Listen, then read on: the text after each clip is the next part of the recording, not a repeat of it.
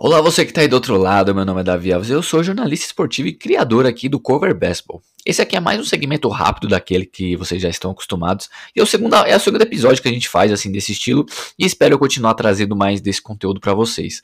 É mais uma reação, é mais um pouco dos meus comentários sobre as partidas de ontem, porque a gente já sabe quais vão ser os confrontos das finais de conferência. O Miami Heat vai enfrentar o Boston Celtics e o Golden State Warriors vai enfrentar o Dallas Mavericks.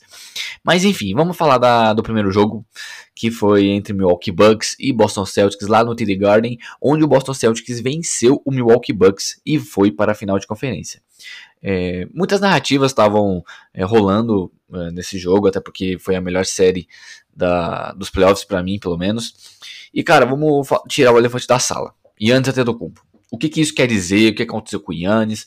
É, e cara, se a pessoa ela olha para essa série, ela assistiu a série inteira, prestou atenção nos pontos corretos e não vê o Yannis como o melhor jogador do mundo, para mim ela assistiu outra coisa porque a gente viu que a defesa do Boston Celtics fez com o Kevin Durant, que não conseguiu produzir com a fisicalidade que a defesa deles é, trouxeram.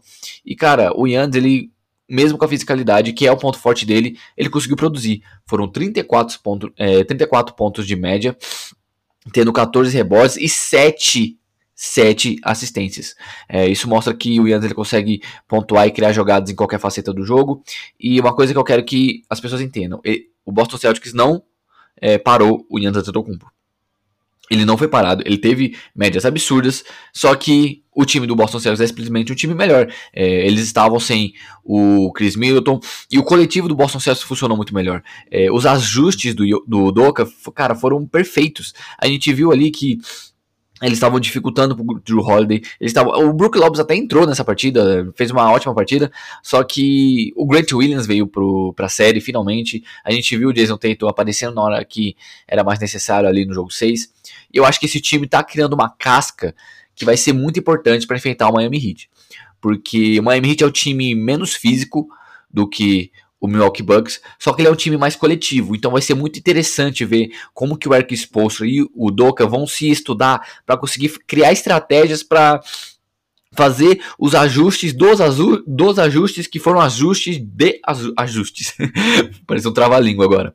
Então, cara, vai ser uma série muito é, estudada. Eu acho que vai ser a série mais interessante, porque do outro lado, que a gente vai falar daqui a pouco, eu acho que é, mesmo o Luka Doncic fazendo uma campanha inimaginável, o Golden State Warriors vai chegar como favorito. E, cara, a gente vê o Boston Celtics que tá conseguindo é, fazer os, os, ajustes necessários para é, jogar contra qualquer tipo de adversário. Eles já é, é, venceram o Brooklyn Nets de Kyrie Irving e de Kevin Durant, que são dois jogadores, cara, que muitas pessoas falavam que eram imparáveis, eles conseguiram parar. O Yannis, eles não conseguiram parar, mas conseguiram impactar o coletivo deles, conseguiram impactar a eficiência do Yannis. E, cara, a gente tá vendo jogadores como o Al Hofford aparecendo, sendo essencial nessa série, e ele vai ser muito mais essencial, essencial ainda lá contra o Miami Heat. A gente tá vendo o Jason Tatum, cara, acho que é a terceira final de conferência que ele chega aos 24 anos, tá na hora de ele ir pra final tá na hora da gente ver do que ele realmente é capaz e ver o que, que, ele pode fazer em uma final, cara, que é um ambiente de maior pressão. A gente sabe que o time do Miami Heat já chegou em final, o Kyle Lowry é campeão, o Jimmy Butler já foi em final contra o Los Angeles Lakers, o PJ Tucker foi, é, é atual campeão, né, com, com o Milwaukee Bucks. Então, é um time que tem mais experiência em final. E como é que isso vai é, se ajustar ao que o Boston Celtics está apresentando? Como é que o Doca vai conseguir trabalhar a experiência, trabalhar a mentalidade do time do Boston Celtics para conseguir jogar contra um time que é muito coletivo, um time que consegue produzir também da mesma forma que eles conseguem, só que ele tem uma defesa tão bem quanto. O Bama Debaio estava concorrendo para melhor defensor do ano. A gente sabe que o PJ Tucker pode trazer para mesa. A gente sabe que a mentalidade, mentalidade do Jimmy Butler é, faz com esse time. O Tyler Hero vindo do banco também. O Duncan Robinson arremessando de fora. O Victor Ladipo voltando a jogar. É um time que tem muitas armas e eu quero muito ver como é que essa defesa vai é, trabalhar. Não agora com uma estrela, porque antes eles estavam é, desenhando a defesa deles no drop é, coverage, que é muito que o que eles gostam ali, para cima do Kevin Durant, para cima do Kyrie Irving, para cima do Yannis, que basicamente era uma coisa mais individual. O drop coverage é uma coisa mais em zona, mas quando eles pegavam na bola, eles estavam dobrando muito neles. E agora eles não vão poder fazer é, mais isso. Eles vão ter que se alinhar ao que o Miami Heat está apresentando. Então vai ser uma série muito interessante. Eu, e, cara, eu, eu, eu, tô maluco, eu tô maluco. Eu tô falando aqui com vocês como um amigo, como um fã, e eu tô maluco. É, e a outra série, cara. o que que aconteceu com o Phoenix Suns, gente? O que que aconteceu com o Phoenix Suns? É, a gente sabe que eles tiveram a melhor campanha da temporada regular e, cara, só aconteceu três vezes do time com a melhor campanha da temporada não chegar às finais de conferência. Isso aconteceu nos últimos três anos. As únicas vezes que isso aconteceu foram nos últimos três anos. Em 2020 com o Milwaukee Bucks, 2021 com o Utah Jazz e agora com o Phoenix Suns. É, cara, o maior culpado é Devin Booker ou é Chris Paul? Eu vejo como Devin Booker. É, ele é um cara que provocou bastante, ele é um cara que é mais novo. O Chris Paul, a gente sabe do estilo dele, a gente sabe do histórico dele. Ele é o cara que, o jogador que mais é, levou viradas quando o seu time estava vencendo de 2 a 0 se não me engano, são 5 ou 6 na história da carreira dele. Então, é um time que é fácil de esquematizar uma, um, uma tática contra esse time. Porém, eles têm off-ball, que é movimento sem bola, um time muito rápido. E querendo ou não, a série foi a sete jogos. Só que eu acho que para mim o fator principal foi o Luka Doncic. E foi também o que o Jason Kidd fez com essa defesa.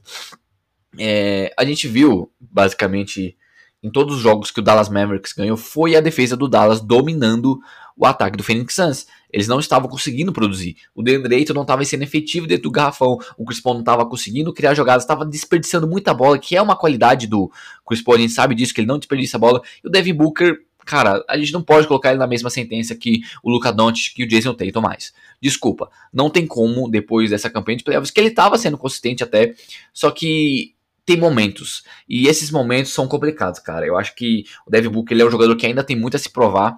E o Luka Doncic ele se mostrou ser um cara de outro patamar, igual o Jason Tatum, mesmo ainda tendo o Luka Doncic à frente.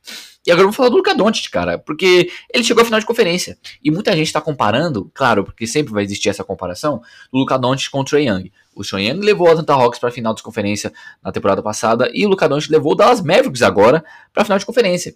E eu tava conversando com o Massali da Bibordas, meu parceiro, e ele falou, cara, uma coisa que eu também tinha percebido, que é o Luka Doncic tá com uma postura diferente. Ele sempre jogou bem em playoff, a gente sabe disso. Na, nas vezes que ele apareceu, ele, cara, dominou individualmente, mas o coletivo ainda faltava alguma coisa. Agora o coletivo tá respondendo defensivamente, o Spencer DeWitt tá achando o um encaixe nesse time perfeito para ele, e o Luka Doncic tá com uma postura de eu não, eu não quero mais perder, eu cansei de perder. E, cara, é isso que a gente tá vendo. A gente tá vendo um jogador que muita gente até é, caçoou do Nick Wright, que é o comentarista da Fox Sports, quando ele falou: a gente tá vendo o Luca Doncic, um dos, maior, um dos melhores perf é, performers de pós-temporada da história. E, cara, é literalmente isso. Em jogos de eliminação, ele tem praticamente 40 pontos de média. É a maior média da história, com mínimo de 3 jogos em jogos de é, eliminação. Isso é muito grande, cara. Ele tá conseguindo produzir em várias facetas do jogo, tá conseguindo criar. E ele literalmente, eu, isso aqui não é uma metáfora, não é uma figura de linguagem. Ele literalmente riu da cara do melhor time da temporada regular. Fazendo cesta. E isso, eu, eu falei isso nos stories. Quem viu, viu. Eu falei que a culpa disso é do Devin Booker por ter provocado o Luka Doncic. E jogadores desse nível você não pode provocar. A gente sabe disso. E, cara, o Luka Doncic, ele tá mostrando ali uma, uma postura, uma mentalidade que eu tô muito curioso para ver como é que esse time vai montar um elenco em volta dele, cara, e a gente precisa ver isso. E as finais de conferência contra o Golden State Warriors. Obviamente, o Golden State Warriors é um time melhor, é um time mais completo, tem um talento maior. Só que depois do que o Luka Doncic fez contra a melhor equipe da temporada regular, você vai duvidar que esse cara pode chegar às finais? Eu não duvido. Então, é uma série que está aberta sim. Eu acredito que vai acabar em no máximo seis jogos, tá? No máximo mas a gente tem que olhar pelo lado de que o Luka Doncic está fazendo uma campanha tipo a do LeBron em 2007, que levou o Cleveland Cavaliers quando ele tinha 22 anos para as finais contra o San Antonio Spurs. Foi varrido, foi varrido, mas ele venceu times inacreditáveis ali naquela campanha, com 22 anos e, e o Luka Doncic tem o quê? 21? Eu nem sei a idade do, do Luka Doncic, tão novo que ele é. Eu sou mais velho do que ele. Então, cara, ele é genial a gente vai ver o Stephen Curry sendo é, posto a mais uma prova. E se o Golden State Warriors atingir a final, cara, o Stephen Curry tem que vencer esse Finals MVP. É, eu sei que o legado dele já tá selado, que a carreira dele já tá basicamente feita. Só que, cara, para as pessoas calarem a boca e não duvidarem mais dele, eu acho que o Stephen Curry tem que ter a mentalidade de, obviamente, vencer. Acho que o coletivo tem que vir primeiro, mas o Finals MVP tem que vir, cara. E se o Luka Doncic for para as finais, cara, é papo de legado, é papo da gente conversar o que, que esse maluco pode fazer nos próximos anos. Muito obrigado, até o próximo episódio.